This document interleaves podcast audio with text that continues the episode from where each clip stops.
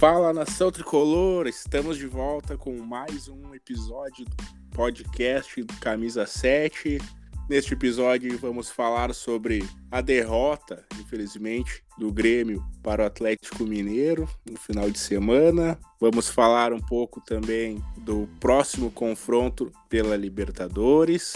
Também vamos falar sobre negociações, como é que anda, as tratativas do Grêmio, entre outros assuntos. Antes disso, é como de costume, já chamo meu parceiro David para dar o alô dele. E aí, David, como é que tá? Beleza? Opa, tudo bem, Edgar? Saudações tricolores, tudo bem? Tranquilaço. Felizmente aí perdemos de novo, né? No Campeonato Brasileiro. O Grêmio não vem bem no campeonato. E temos umas rodadas aí importantes, né? Para decidir o rumo do, da equipe. Ou se vamos lutar por classificações da Libertadores, focar na Copa do Brasil ou classificação também na para Libertadores de 2021.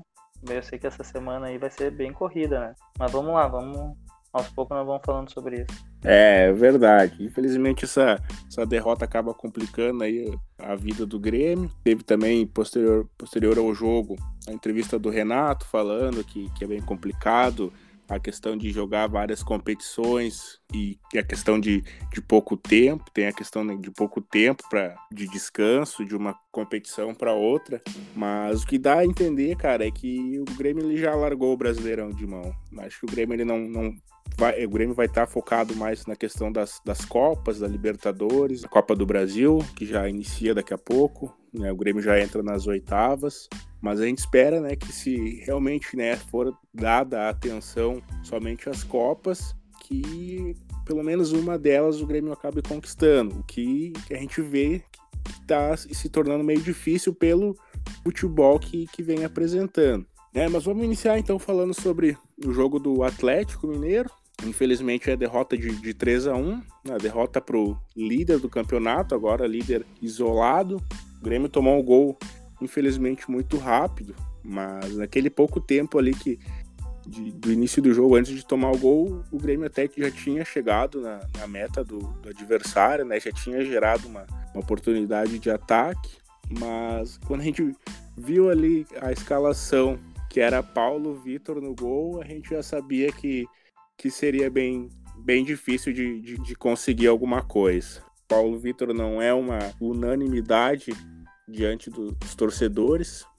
Claro que tem alguns pontos positivos para se tirar após essa derrota. No meu ponto de vista, eu achei que o Grêmio ele, ele conseguiu correr um pouco mais, né? Porque pô, a gente pegou um Atlético Mineiro, um time que está embalado, está entrosado, né? Como eu falei, é líder do campeonato, tem um baita de um treinador. Como o Renato mesmo falou na, na coletiva pós-jogo, o Atlético ele só está jogando o Campeonato Brasileiro então ele é um time que está mais descansado, o foco dele é o Campeonato Brasileiro, é um, um fortíssimo candidato a, ao título. Claro. E a gente pegou nada mais, nada menos que esse time, um time que está embalado. E contra o Grêmio eles passaram por cima, se dá, dá para se dizer assim. Mas eu achei que, que o Grêmio ele correu um pouco mais em comparação a partidas anteriores. É, como eu falei antes de tomar o gol ele também já tinha chegado no ataque. Alguns pontos negativos foi a questão do David Braz novamente tentar armar alguma jogada.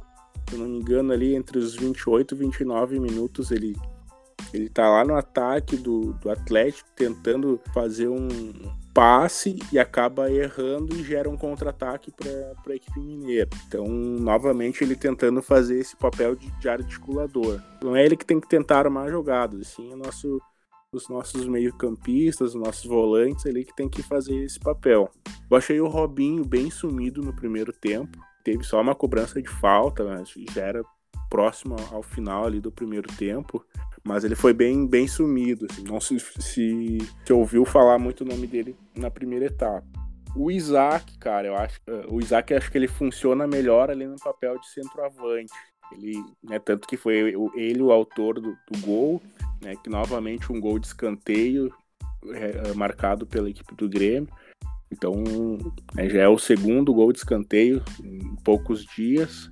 Então a gente tem que parar de, de cobrar o escanteio curto. A gente tá vendo aí que dá, dá resultado cobrar o escanteio para dentro da área. Então, e o Isaac, eu acho que ele, ele funciona melhor nesse papel de centroavante, não, não na função ali do, do Jean-Pierre de tentar armar jogada. Uh, meu ponto de vista, acho que ele, que ele rende mais ali dentro, da, dentro da área, não vindo de, de trás tentando armar alguma jogada. Sobre o terceiro gol, é, é um tipo de gol que não, não, não dá para se tomar, né? Se a gente for analisar, esse terceiro gol teve vários, vários erros, tá? Começa por não, não, ter, não ter um jogador uh, pressionando o goleiro ali, evitando que ele dê aquele tipo de lançamento. Simplesmente os caras deram as costas pro, pro goleiro e ele pegou e deu aquela assistência pro Keno. Uh, o Matheus Henrique era o cara que, que tava ali na, na jogada, é, seria o cara que ele teria que matar o lance mas eu também entendo que daqui a pouco ele mata o lance, ele poderia ter feito um pênalti, poderia ter sido expulso. E tanto o Matheus Henrique como o Lucas Silva, eh, eles já entraram no jogo sabendo que se eles tomam um, um amarelo, eles estariam fora do, do Grenal, que é a próxima partida do Grêmio pelo Brasileirão. Então isso daí pode ter passado na cabeça dele também. Ah, se eu faço uma falta, faço um pênalti aqui, eu posso tomar um amarelo, posso tomar um vermelho e não jogo a próxima partida. Então talvez ele não tenha uh, matado essa jogada em virtude disso. E o terceiro ponto que eu vejo é que o, o Paulo Vitor ele não pode dar passe para trás. Aquele lance ele era o lance que ele teria que sair e tentar abafar a finalização. Então, no momento que ele foi para trás, ele deu ângulo para o Keno fazer a, batida e, para sorte dele, conseguiu bater e fazer o terceiro gol. Então, esse terceiro gol do Grêmio ele foi uma série de erros no meu ponto de vista. Mas quero saber de ti aí quais são os, os pontos que tu analisou, o que, que tu viu dessa, dessa partida do Grêmio. Pois então, a tua análise foi boa, tá? Eu também, só que eu achei, cara, eu achei que o Grêmio foi chegou pra, pelo empate, sabe? Ele não chegou querendo a vitória. Não jogou bem. Daí o São Paulo notou isso no, no começo do jogo e já sufocou o Grêmio na saída de bola ali. Não deixou espaço para os volantes do Grêmio. E o Keno, né? O Keno fez os três gols com mérito. Pois, por ver, por ver o jogo todo, né? Cara, ele deitou e rolou no Vitor Ferraz. E para mim, o Vitor Ferraz foi, fez a pior partida dele no Grêmio até então. Uh, e também acho que, porque se tu for analisar ali, ele, o Vitor Ferraz não teve chance nenhuma, né? Contra o Keno, no mano a mano. Também acho que ele não deveria ter poupado o Vanderlei, tá? Ter colocado o Paulo Vitor ali não foi uma boa opção, porque também ele não estava confiante. Mesmo tendo ali, tendo, tendo algumas defesas boas, tá? Mas acho que no primeiro gol ali ele falhou, que o Keno me dá um corte ali para direita e bate rasteiro, né? Meio que para mim acho que não foi no contrapé dele, sabe? Acho que dava pra pegar. E ele rateou ali tirando a bola de dentro do gol, né? Depois deu o VAR lá e, e já consultaram com, com o juiz lá e, e assinalaram o gol, né? O segundo gol, cara, do, que o, que o Keno fez, cara, é, de novo na frente a frente com, com o Vitor Ferraz, tá? E eu acho que a mesma coisa que também cortou para a direita. Vi que o, o acho que o Vitor Ferraz também podia tentar dar o bote nele, mas não conseguiu, né? A bola acho que desviou, foi no David Braz e, e não teve chance pro Paulo Vitor. Nessa vez aí também, dessa vez acho que o Paulo Vitor também não teria, não teria como buscar. Até porque foi um chute desviado ali. No, ah, essa aí foi no contrapé dele, né? Na minha opinião. Mas uh, eu acho que o Vitor Ferraz ali também poderia dar aquele bote nele ou ter tentado parar a jogada mas não conseguiu dar esse bote aí. Mateuzinho também, eu acho que ele tava meio que desorientado no, no, no jogo, assim, não tava muito focado, pode, pode ter sido, falou, meio que analisando ali a situação dele, se toma mais um amarelo, não, não joga o clássico, né, para nós vai ser bem importante. Clássico é clássico e ainda mais agora com essa sequência de, de grenais de vitória aí, o bom seria fazer mais, um, mais uma vitória e, e chegar a 11 grenais invicto, né? E no terceiro gol, cara, terceiro gol ali, aquela bola ali, aquela bola pra dentro da área, que acho que foi o Robinho que colocou, né? Sim. Cara, ele, é, que nem tu falou, deveria ter alguém pelo menos ali pra, pra acabar com aquela, com, aquela, com aquela jogada ali que o goleiro pulou, né? Ter, ter dado um, um contrão, ter feito uma cama de gato ali. O goleiro pegou fácil, né? Por olhar, analisar. Quando ele pegou fácil, cara, ele deu aquele balão ali, e o time tava todo desorientado. e já lançou pro Keno ali, que o Mateuzinho também não tinha chance. Acho que ele não tinha chance de buscar. Porque tava quase uma quadra a, a distância do Keno. Quando ele chegou perto do Keno ali, já poderia causar até um pênalti. Daí acho que por isso que ele também não, não teve bote, né? E o Keno na categoria frente a frente com o Paulo Vitor, pegou e fez o gol. E a gente teve uma chance ali também, aos, acho que aos quase os 31 minutos do segundo tempo ali com o Guilherme Azevedo, né? Ele entrou na, correndo na, linha de fundo, assim, para dentro da área, né? Pela direita. Teve a chance, acho que ele poderia ter dado um cortezinho para trás, porque vinha dois jogadores do Grêmio livre ali. E ele pegou e deu um chute por direto pro gol e foi pra linha de fundo. O time, cara, o time todo tava pesado, tava sendo nítido, tá? E acho que a gente tem que ter um preparo físico urgente, sabe? Pensar muito nisso, porque, cara, a gente tá jogando aí duas competições, né, direto, tem a Libertadores agora e o Brasileiro e o Grêmio tem que estar tá focado nisso, porque a gente tem que ter uma estrutura para isso. Se a gente está jogando essas competições, porque a gente pode, a gente merece, a gente tem condições de jogar. Então acho que não é desculpa de, de ah, o time um joga menos, o time outro joga mais, entendeu? Se a gente está jogando essas competições aí, a gente tem que ter um preparo, um preparo físico impecável, entendeu? Porque senão não adianta jogar duas, três competições fortes, né? Que é de pegada e não ter o preparo, o preparo físico. Então que, que fique só numa competição, então, entendeu? Eu acho que o Grêmio tem que, tem que investir nisso pesado, tá? E já não é de agora isso. E se for olhar também, a gente há anos estamos jogando mais de duas competições fortes, Libertadores e Brasileiro, e o Gauchão, né? E Copa do Brasil também. Tipo, é, de três competições o Grêmio é certo que joga, não todo ano. Então acho que a gente tem, tem que investir muito pesado mesmo né? parte de preparação física, porque o Grêmio tá pesado. Temos um elenco aí razoável, temos caras com idade, mas isso também não, não interfere muito, porque a gente tem muita guri da base e já tem gente guri da base não jogando certo, entendeu? E se cansando, que era pra estar tá voando, tá? Volto nessa tecla, acho que o Grêmio precisa mesmo investir na preparação física, e tá demais. Agora, agora nos últimos anos aí, agora esse ano principalmente tá, tá dando para ver direto que é o preparo físico. O preparo físico da gente não tá bem. Sobre o jogo também, cara, eu acho que o Arejo ela deveria ter entrado no lugar do Vitor Ferraz, porque como eu falei ali, no, como eu falei no início, acho que o Grêmio foi pelo empate, o Grêmio não deveria ter ido pelo empate. A gente é visitante, né, cara? Então o empate para nós já, é, já se desloca com empate, né? É o 0 a 0 já, já isso é normal. Então a gente tem que ir pra cima, tá? E ali ele botando o, o Vitor Ferraz, cara, que não jogou bem, era pra ele ter tirado e ter botado o Orejuela.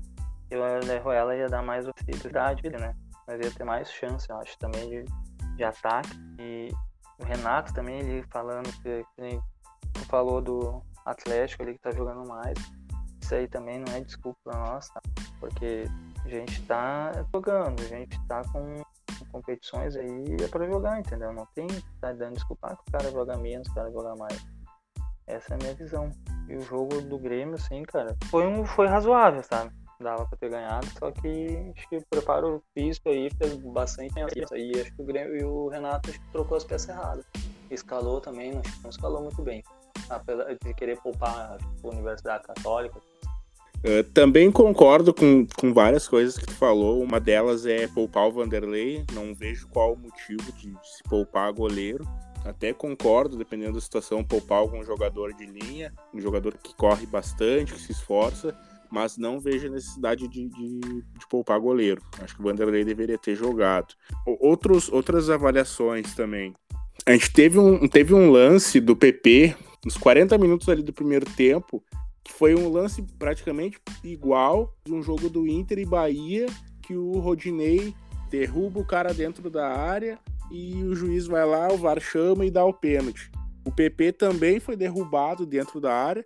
Era um lance que a bola estava em, em, outro lugar e o jogador atropelou o PP e não, e não foi nada.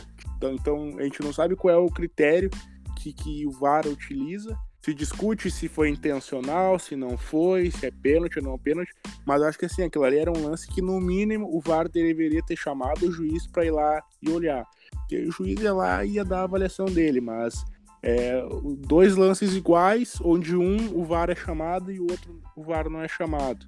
Então, essa questão do VAR ainda tem, tem muito que, que ser discutido. Tu falou do terceiro gol ali, né? O goleiro ele já parecia que ele até já sabia onde que o Robinho ia cobrar a bola, então foi lá, simplesmente pegou ela e, e já lançou ela pro Keno. Realmente o Matheus ele estava muito muito distante, né? Não, não, não, não ia conseguir buscar. O Keno foi bem rápido e conseguiu finalizar.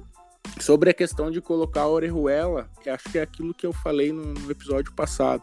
Eu acho que o Renato ele não vai colocar a Orejuela e o Diogo Barbosa junto, por ser dois laterais que atacam muito e aí tu vai deixar a defesa muito exposta. Então eu acho que sempre quando for Vitor Ferraz, vai jogar o Diogo Barbosa, que vai ser o cara que vai avançar. O Diogo Barbosa ele não, não foi bem nessa partida contra o Atlético, não conseguiu desenvolver o futebol dele. E, quando for Cortez, aí sim vai ser Orejuela. Eu acho que o Renato ele vai meio nesse estilo assim. Sobre os guris da base, eu acho que tem que dar mais oportunidade para eles também. É, entrou o Gui Azevedo e entrou o Rildo. Dá para ver ele que são jogadores rápidos, jogadores que têm, que têm qualidade. Eu acho que a gente tem que dar mais rodagem também para os guris da base. Eu falei até que o Grêmio correu mais, mas o Grêmio teve que correr mais porque o Atlético é um time que, que, que sabe que o Grêmio sai jogando ali uh, com a sua defesa, com seus meio-campo, e aí eles subiram a marcação e, e, apertaram a saída de bola do Grêmio. E por várias vezes eles acabaram roubando a bola e gerando situações de ataque. Então o Grêmio, sim, eu, eu acho que ele correu mais, mas ele teve que correr mais pra, em questão de se defender. Ele não correu em questão assim, de, de atacar. Mas realmente, a questão do preparo físico, toda a torcida sabe que tem que ser, que ser melhorada. Né? Infelizmente o Renato fala que, que o preparo físico do Grêmio tá bom, mas é aquilo, a gente não, não, não vem observando isso no, nos jogos.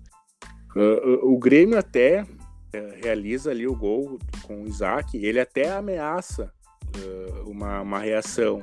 Fez o gol, em seguida gerou mais algumas, algumas oportunidades. No tomo terceiro gol é um banho de água, de água fria eu acredito que se o Grêmio não toma o terceiro naquele, naquele, naquele momento ali, cresceria mais na partida e poderia sim ter, ter conseguido um, um empate, né? Poderia ter sido até o resultado que tu tinha dito no, no episódio anterior, um 2 a 2 aí seria, seria perfeito. Mas aí toma o terceiro gol, né, numa série de erros, e aí, como eu falei, é um banho de geografia, e depois não, não adiantou colocar os guris para tentar alguma coisa. Aí já, já, era, já era tarde. Sim, claro. E, cara, é, sobre a questão do, do, da base aí dos guris, já que a gente com certeza acho que não vai lutar pelo título do brasileiro, né? A não ser que dê um, uma reviravolta aí no mundo todo e aí a gente conquiste, né? mas eu acho que é bem difícil. Acho que quem, quem vai pegar esse brasileiro esse ano aí, na minha opinião, é o Atlético Mineiro, tá?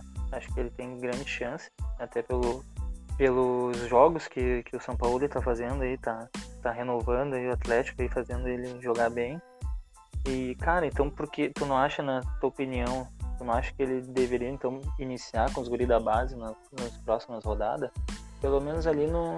Pelo menos esse primeiro turno ainda, né? Eu acho que ele tá queimando muito essa rapaziada e tá botando no, muito no, no, fim do jogo, daí não tá dando chance, né, cara? Bota aí nas peleias aí, que nem botou os caras aí já perdendo, né? Tu vai fazer o quê? O guri, os gurizados já não, já não vão jogar do mesmo jeito que fosse iniciar a partida inicial, né? Já iniciando a partida. Eu acho que ele poderia pegar alguns jogos aí, ver as partidas aí, algumas passes, algumas na arena aí, e, e botar os, a, a base para jogar, iniciar. Com certeza, cara. Iniciando com os meninos da base eu acho que eles teriam um rendimento muito melhor. Porque uma coisa é tu iniciar o, teu, o jogo ainda 0 a 0 não, não, e não colocar os meninos no momento que tu tá perdendo uma partida e com um adversário de, de alto nível. Então tu coloca eles uh, de titular, iniciando uma partida, vão entrar com a mente tranquila, uh, vai ser mais fácil para eles jogarem. Então eles podem, podem crescer muito mais tu, tu iniciando com eles e não colocando no, numa fogueira. Eu vejo muitos torcedores ali criticando, ah, que o Grêmio não poderia ter perdido, que é uma vergonha, isso, aquilo. Cara, eu acho que perder pro Atlético é normal. O que não é normal é tu perder para um esporte dentro de casa, é tu empatar com o Ceará. sabe? Esses times com menos expressão, com um investimento menor. Isso não é normal, mas como a gente falou em, em outros episódios, perder faz parte, é do jogo, mas tudo também depende a maneira como tu perde, né? Então não, não faço uma tempestade em copo d'água pela, pela derrota diante do Atlético, né? Claro, eu sempre vou querer que o Grêmio ganhe em tudo, mas agora tu perder para times uh, inferiores dentro da tua casa, não demonstrando vontade, não demonstrando qualidade, aí sim é complicado, aí sim é revoltante. Então a gente tem que também ter, ter essa avaliação, né? Com certeza. É isso aí que eu tava falando, comentando também, é isso aí que eu tava vendo minha visão. É botar mesmo a rapaziada nos jogos fáceis e, ir pra cima, dar confiança pra ele, entendeu? Não botar na fogueira. E como tu falou também, contra o Atlético aí é, é, é possível perder, a gente já perdeu algumas vezes para eles também, em outras situações, em outros torneios também. E nem por isso a gente, né, foi louco da vida, né? Isso aí faz parte, mas que nem tu falou, o Grêmio aí me perde pro, pro esporte em casa, né? 2 a 1 um, empata com, com o Ceará, essas coisas assim, também não, não tem. Essas coisas aí são, são bem preocupantes. A gente sabe, né, que o Paulo Vitor não é uma unanimidade no, né, da torcida tricolor, é, é, contestado. O próprio Renato também na, na, na entrevista pós-jogo falou que o Paulo Vitor é um, é um bom goleiro, tudo mais.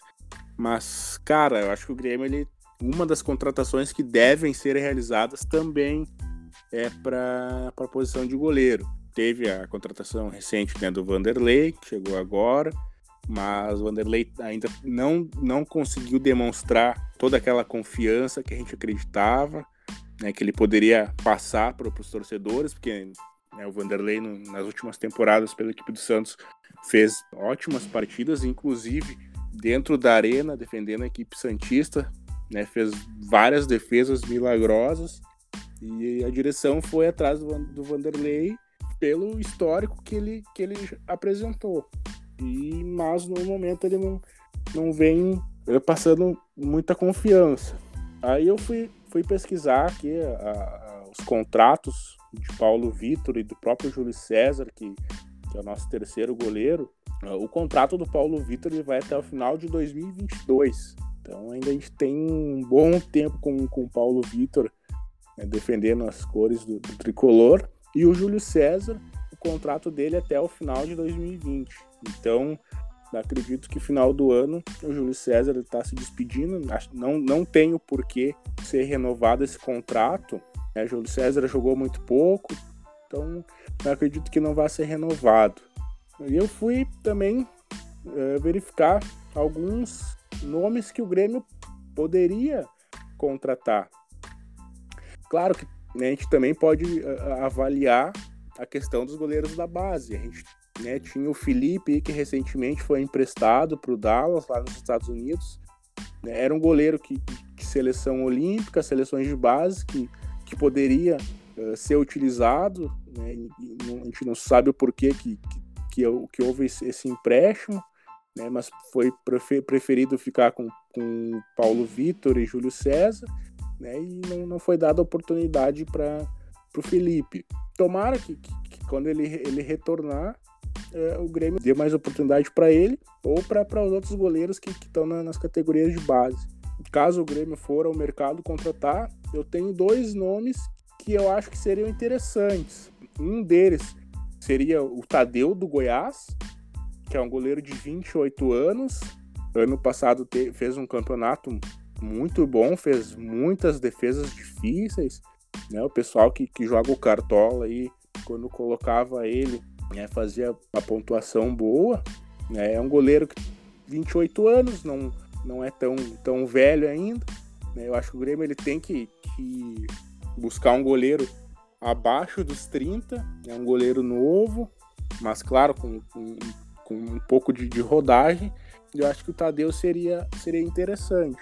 Um outro nome que também seria muito bom, mas é uma grande promessa do futebol, e que também acredito que é um, um, valor seria muito alto, mas seria o Ivan da Ponte Preta. O Ivan da Ponte Preta é um goleiro de 23 anos, já se foi especulado por vários outros clubes, inclusive clubes da Europa, mas a gente não, não, não, não sabe o valor certo dele, mas por se tratar de um jogador né, no, bem novo, ainda 23 anos, acredito que, que o valor seria muito, muito alto.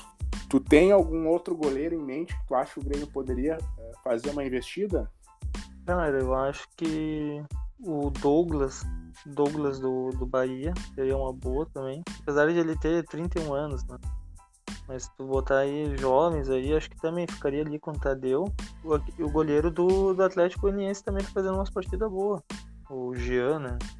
Acho que esse pra mim seriam os nomes são bons nomes, cara. São bons nomes. E o Grêmio, acho que ele tem que, tem que abrir o olho e, se for o caso, fazer uma contratação nessa para essa, essa posição. Porque, como eu falei, o Vanderlei né, veio com, com status de titular, assumiu a posição, mas ainda não, não tá passando a confiança que, que a gente precisa. Então a gente tem que ter, ter esse, esse cuidado aí. Essa é a semana para se encerrar a novela Cavani, né? Dia 5 de outubro fecha a janela europeia. Então essa é a semana pro, pro Cavani se decidir o que, que ele vai fazer da vida dele. Vai jogar Champions League, vai jogar Libertadores, ou não vai jogar nenhuma, vai ir para um outro uh, campeonato. O que, que será que o Cavani vai, vai fazer? Ainda tá, tá confiante que ele, que ele venha pro Grêmio? Cara, eu ainda tô esperançoso, sabe? Mesmo acho que às vezes desacreditando que não venha, tá? Mas o Grêmio tá só olhando o mercado, diz que tá olhando, que não que está verificando aí, mas não dá não, não, não, nos dá resposta nenhuma, né? Daí fica aquela esperança. Hein? Mas assim, tá agora pra gente esperar agora essa semana aí e ver definitivo aí. Largar uma, uma, um balde de água fria na gente aí, ou, ou o homem vai vir mesmo e vai ser aquilo, né? Tomara que que dê bons frutos pra gente chegar a 20. Pois é, cara. Sobre essas, essa questão de, de contratação, após o jogo do contra o Atlético, Paulo Lusta também participou da, da coletiva. E foi perguntado a ele questão de contratação. O torcedor do Grêmio ele tá, ele tá revoltado, porque é sempre a mesma resposta. Uh, o Grêmio está analisando, está fazendo estudos, né? Aquela, aquela, aquele mesmo blá blá blá de sempre. Mas não é isso que o torcedor quer, quer escutar. É, a gente não quer saber de estar tá em estudo, estar tá em estudo. Faz muito tempo que o torcedor do Grêmio escuta essa resposta, que o Grêmio está avaliando, está estudando. Mas a gente quer uma contratação que seja realizada. Né? A gente quer ouvir algum nome, ah, o Grêmio está analisando tal jogador. A gente quer que a, a contratação realmente se concretize. E quais são os pedidos da, da torcida tricolor? O Grêmio precisa de um camisa 9, precisa de um, mais, um centroavante, né? porque a gente sabe que, que só o Diego Souza ali para aquela função não é o suficiente. Né? A torcida do Grêmio quer que seja um camisa 9, um cara com nome de, peso, que venha com status de titular, que venha para chegar, botar a 9 e sair jogando. Também se pede um camisa 10, um substituto, na posição do, do Jean-Pierre, né? Porque a gente vê, a gente tem aí o Jean-Pierre machucado no momento e não tem o camisa 10 no elenco do Grêmio. Então a torcida pede também o camisa 10, um cara que venha quando o Jean-Pierre não puder jogar, que substitua ele e que seja o pensador do time. Né? Então também é um pedido. Um outro pedido é um camisa 5, um volante de marcação. A gente tem agora o Lucas Silva, recuperando ali uma boa forma, fazendo até algumas partidas boas, mas o, o torcedor ele precisa de, de, de mais um, um, jogador com, com esse mesmo espírito, com essa mesma pegada.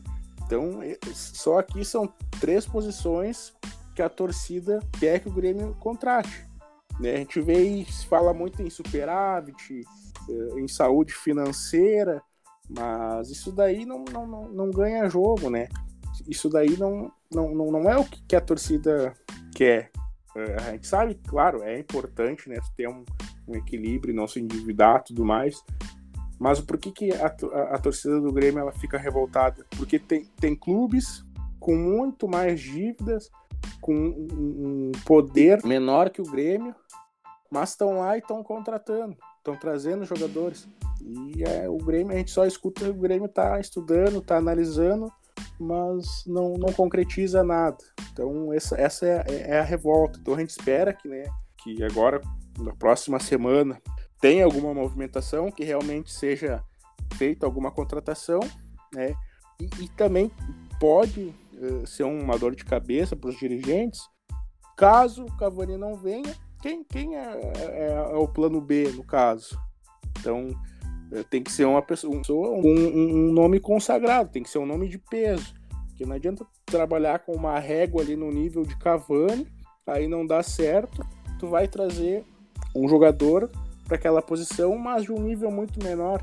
Tu acaba gerando um descontentamento do torcedor, com a expectativa de contar com, com um jogador de, de seleção, né, uruguaia, no caso do Cavani, mas daqui a pouco tu acaba não, não tendo essa opção e vem uma outra né, muito muito inferior. Então o Grêmio tem que ter cuidado nessas, nessas contratações que precisa fazer.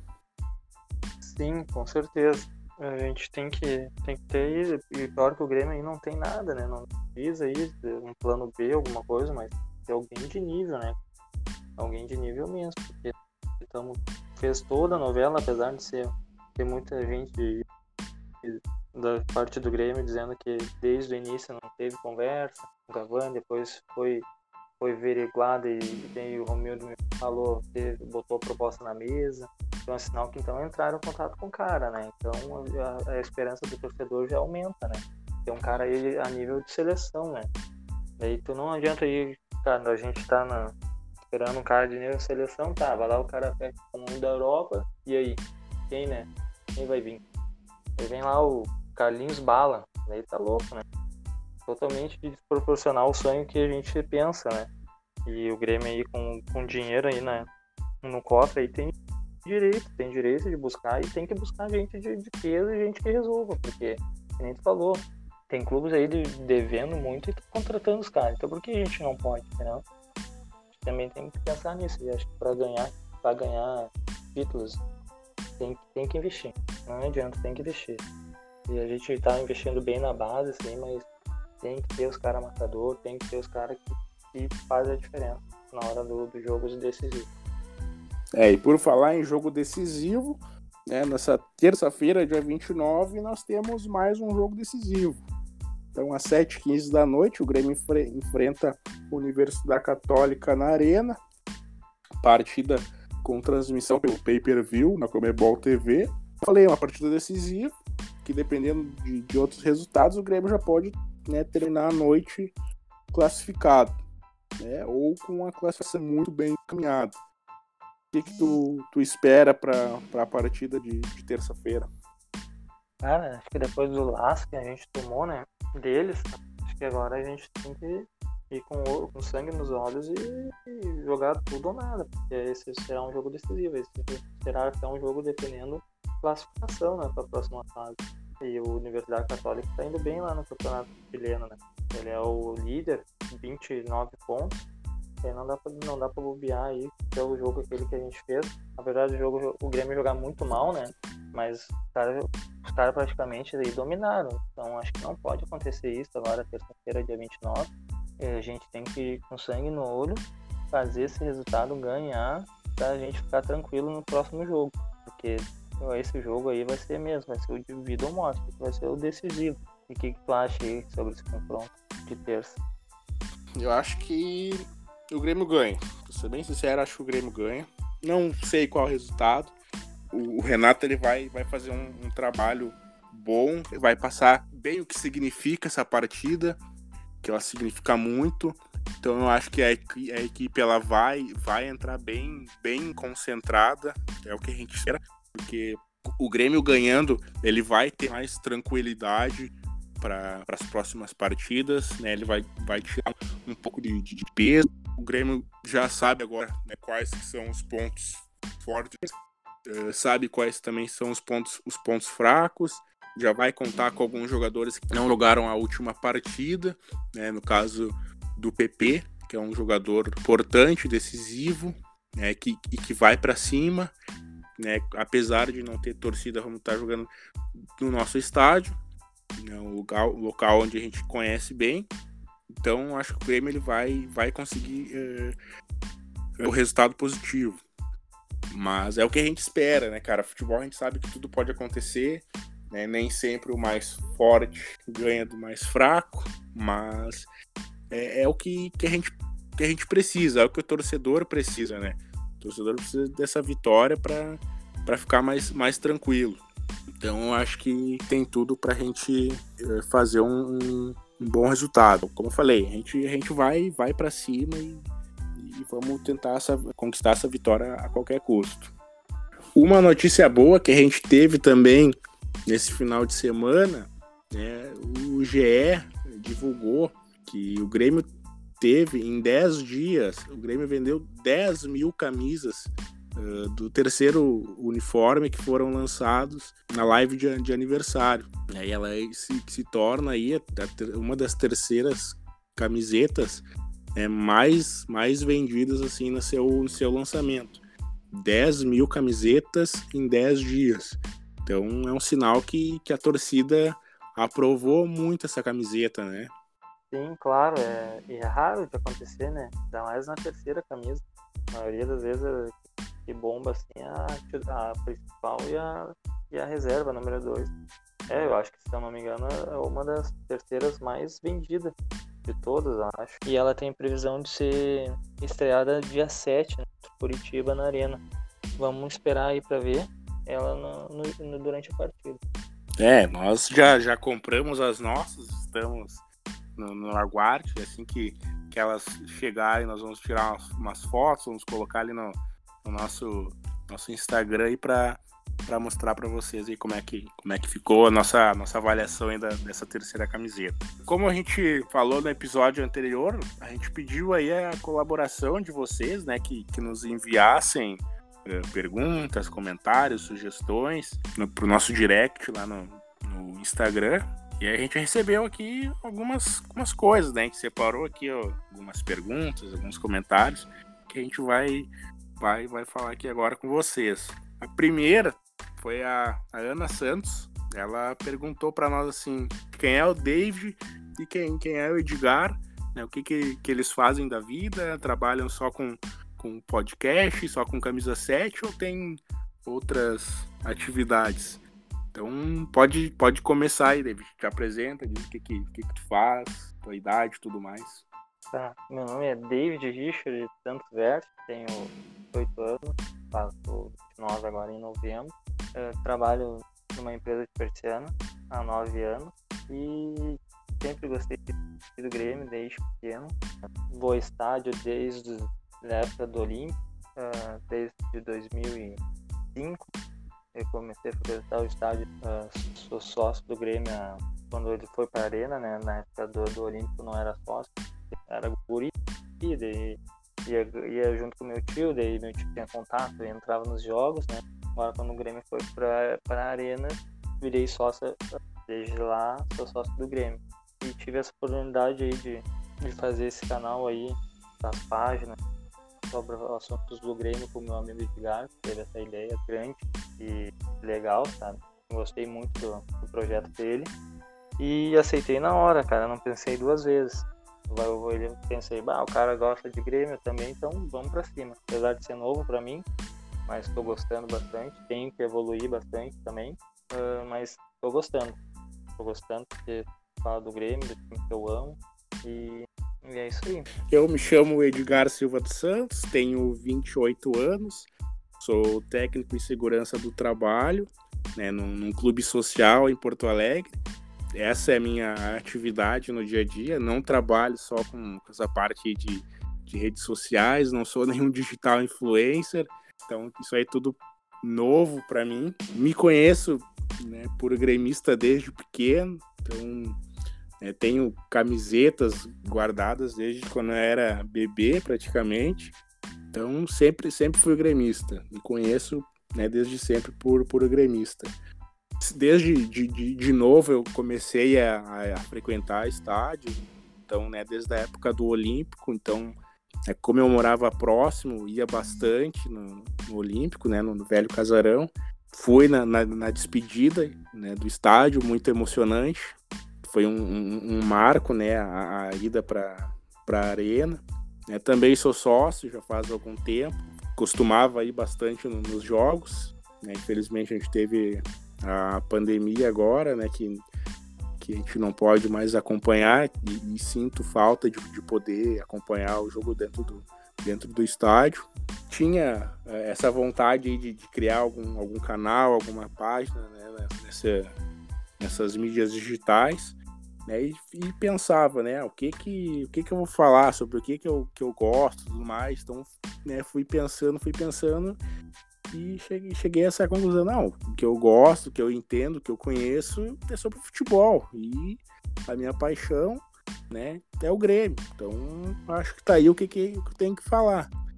E aí eu falei, não, mas eu não posso fazer isso sozinho. Então tem aí meu, meu parceiro David, que eu conheço já faz alguns anos, e fiz esse convite para ele. E aí, que o bom que ele, que ele aceitou e agora a gente tá aí, né?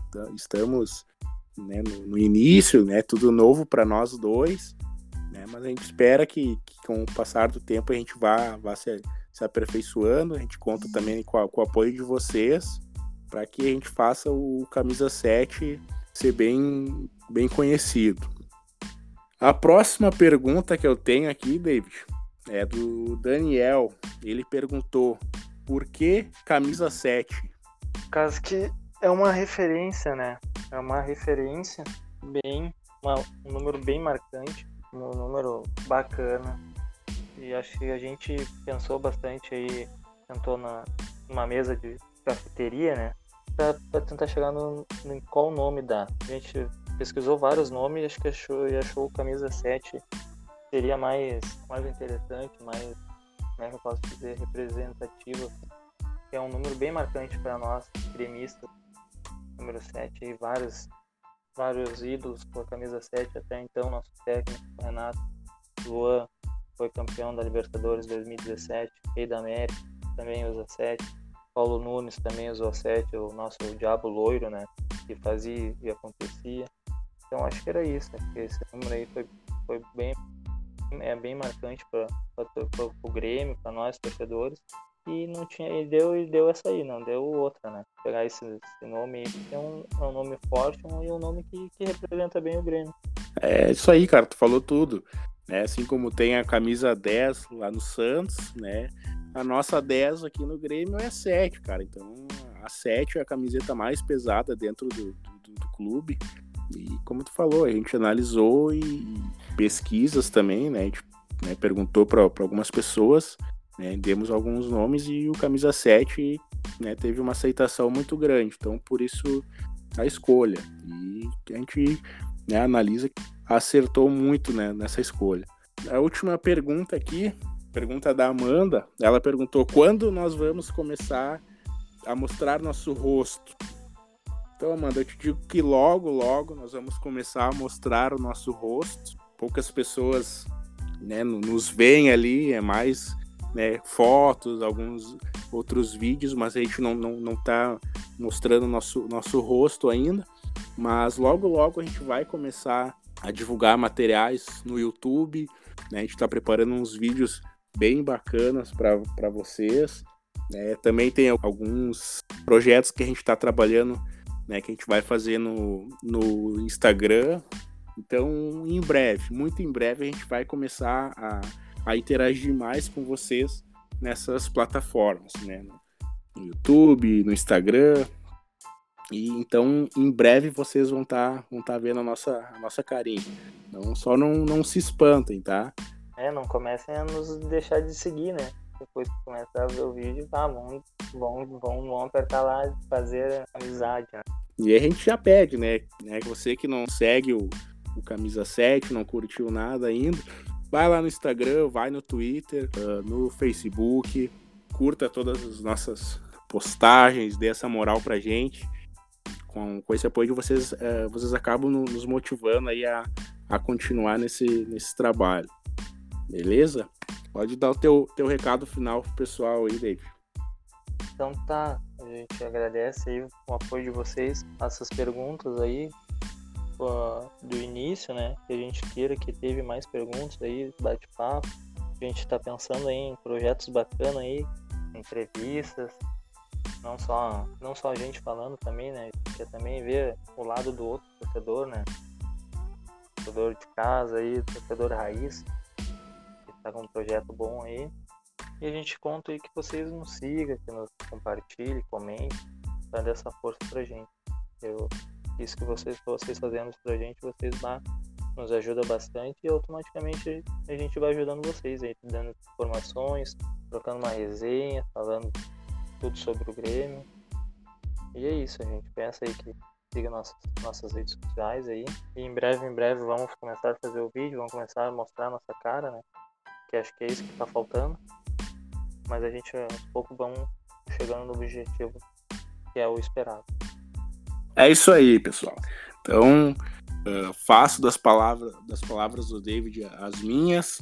Uh, desejamos sorte para o nosso tricolor nessa partida de terça-feira, né, que 1 a 0 para nós já está de bom tamanho, o importante é, é, os três pontos. E na semana que vem a gente retorna com, com mais um episódio do Camisa 7. Beleza? Então, combinado, nos encontramos aqui semana que vem. Um forte abraço e até lá. E claro, é o Grêmio. Um abraço a todos e dá-lhe Grêmio.